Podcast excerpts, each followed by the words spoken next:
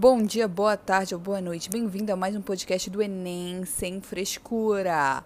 E hoje nós vamos falar sobre China. Ok, China. China é um grande território, ela tem a maior população do planeta, ou seja, tem grande mão de obra e tem mercado consumidor.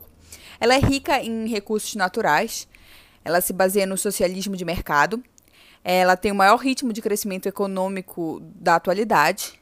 Lá é uma ditadura militar, então não tem abertura política, mas tem abertura econômica, que são as zonas econômicas especiais, mas essa, essa abertura econômica ela é limitada. Ela é uma potência militar, nuclear. Ela tem grande rivalidade com os Estados Unidos atualmente, claro.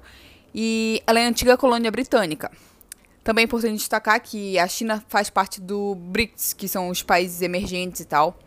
E também a China tem grande desigualdade social. Isso são umas características da atualidade sobre a China, atualmente da China. Beleza. 1949, Revolução Socialista. Mao, ele expulsa os capitalistas. Mao era o cara que estava governando a China naquele tempo. Tem até aquela frase: o povo chinês se levantou. Ninguém nos insultará novamente. Beleza e tal. Nesse período vocês devem imaginar a Guerra Fria. Então, já que Mao expulsa os capitalistas da China, ele acaba se aproximando do, da União Soviética, socialistas. China também é socialista. Mas é importante destacar que não foi os soviéticos que implantaram o socialismo na China, foi os chineses que falaram: não, a gente vai ser socialista. Não foi a União Soviética que impôs esse socialismo lá. Mas a União Soviética, tipo, achando muito, ah, a gente tá próximo, blá blá blá. E a União Soviética tentou impor seus objetivos e suas ordens sobre a China. Aí deu a treta que foi o conflito sino-soviético.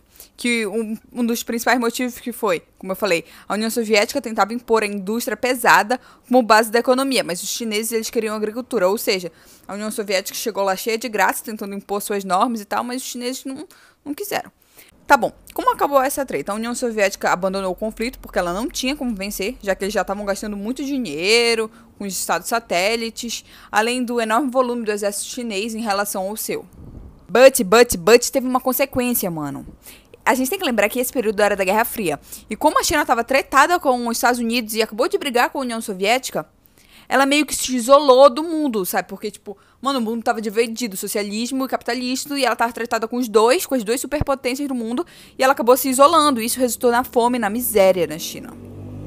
Revolução Cultural Chinesa, 1966. Tá bom. Nesse, nessa Revolução Cultural Chinesa, houve a criação das comunas populares, que eram cooperativas, cooperativas agrícolas com terras do Estado. As terras eram do Estado. A agricultura era de jardinagem, então tinha muito, muito trabalho manual. Isso conseguia. Isso foi um fator que conseguiu contornar a miséria que estava que estava bem potencializada na China. Então o ano foi de 1978. Mao morre. E quem assume Deng Shen, não sei falar. É o Deng. O Deng ele assume a China. Deng, ele começou as transformações, ou seja, ele queria expandir. É importante a gente falar que Deng, ele dependeu da organização de Mao para que a China atual se desenvolvesse, entendeu? Porque se não fosse Mao, se Mao não organizasse, não fizesse as comunas, não brigasse com, mano, se não fosse o passado, o presente não estaria assim como como, como tá. Porque, tipo, a China tava fodida e mal organizou tudo, tudo bonitinho. Não tudo, mas ela ainda tá meio, ainda tem muita miséria lá. Mas ele organizou muito mal e meio que entregou a China mais organizada para Deng, para que Deng pudesse expandir a China. Beleza, voltando. É, Deng, ele fez reformas econômicas no campo, então ele acabou com as comunas populares mas ele começou com a criação do sistema de contrato por responsabilidade familiar. Ou seja, a terra não era mais do Estado, a terra era de uma comunidade. Então, se uma pessoa quisesse vender a terra, ela não poderia vender a terra, porque ela depende de toda uma comunidade para vender essa terra. Então, isso ajudou muito. Também teve abertura para o exterior. Lembrando que a China de Mao era super fechada e tal, ela era socialista, base agrária. Mas quando Deng assumiu, ele meio que a, deu uma abertura para o mundo capitalista, que é as zonas econômicas especiais, as I. Então China, a China acaba se tornando socialista de mercado. Então ela meio que se torna meio aberta.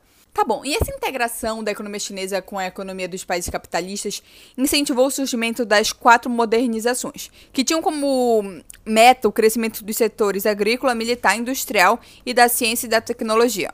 Quando a gente fala agrícola, a gente tem que lembrar do sistema de contrato por responsabilidade familiar. Quando a gente fala militar, a gente tem que lembrar que ela é uma potência militar. Industrial, a gente tem que lembrar que ela é uma plataforma de exportação. Mano, é impossível tu ter na, não ter na tua casa algum produto chinês. Mano, a China, porra, tem muito produto chinês, então ele conseguiu alcançar essa meta, claro. E quando a gente fala da ciência e tecnologia, é um desafio atual, mas eu acho que tipo a China também é bem foda nisso. Tá bom, agora a gente vai falar dos fatores atrativos para investidores estrangeiros. Como eu falei, as características gerais da China logo no começo desse podcast, é, eu falei da mão de obra, muita mão de obra, e é importante falar que é mão de obra farta, muita, e barata. E também falei do mercado consumidor. Então, ou seja, os investidores também vão para lá por causa que eles têm grande mercado consumidor, mesmo que a ma maior parte da população seja de baixo poder aquisitivo. Além da facilidade para a abertura e instalação das empresas, tipo, atraindo muito capital estrangeiro. E também tem muito investimentos estatais em infraestrutura, como transporte, energia, telecomunicação. E, tipo, isso tudo incentiva as empresas, empresas capitalistas a se instalar na China. Porque, tipo, mano, tem mão de obra, tem mercado consumidor e ainda tem infraestrutura. As empresas sentam, mano. As empresas adoram. Tá bom, agora eu vou falar de Taiwan. Taiwan é considerado pela China como um país rebelde. Ele não é reconhecido pela ONU e ele é um aliado dos Estados Unidos desde o Plano Colombo. E a China, ela quer reintegrar essa região ao seu território. E, tipo assim, tem até a a denominação é duas Chinas. Quando tu, quando tu escuta duas Chinas, faz referência à China de Tau, China, Taiwan e a China continental. Que, tipo, Taiwan capitalista e a China continental socialista de mercado. Observação. Foi a vitória do Partido Comunista Chinês que provocou a fuga dos nacionalistas para Taiwan com apoio do exército estadunidense, que tipo, os Estados Unidos ele tinha interesse de evitar o avanço do socialista, por, do socialismo, por isso que ele ajudou os nacionalistas a fugir para Taiwan. Gente, e é praticamente isso o resumão de China. E eu tenho que dar créditos para minha amiga Juliane Odani, que me deu um resumo maravilhoso que eu peguei junto com o resumo que eu tinha do PP, com as anotações do meu prof... lindíssimo professor PP. E é graças a ela, amigos, que a gente também tem esse resumo bem completinho.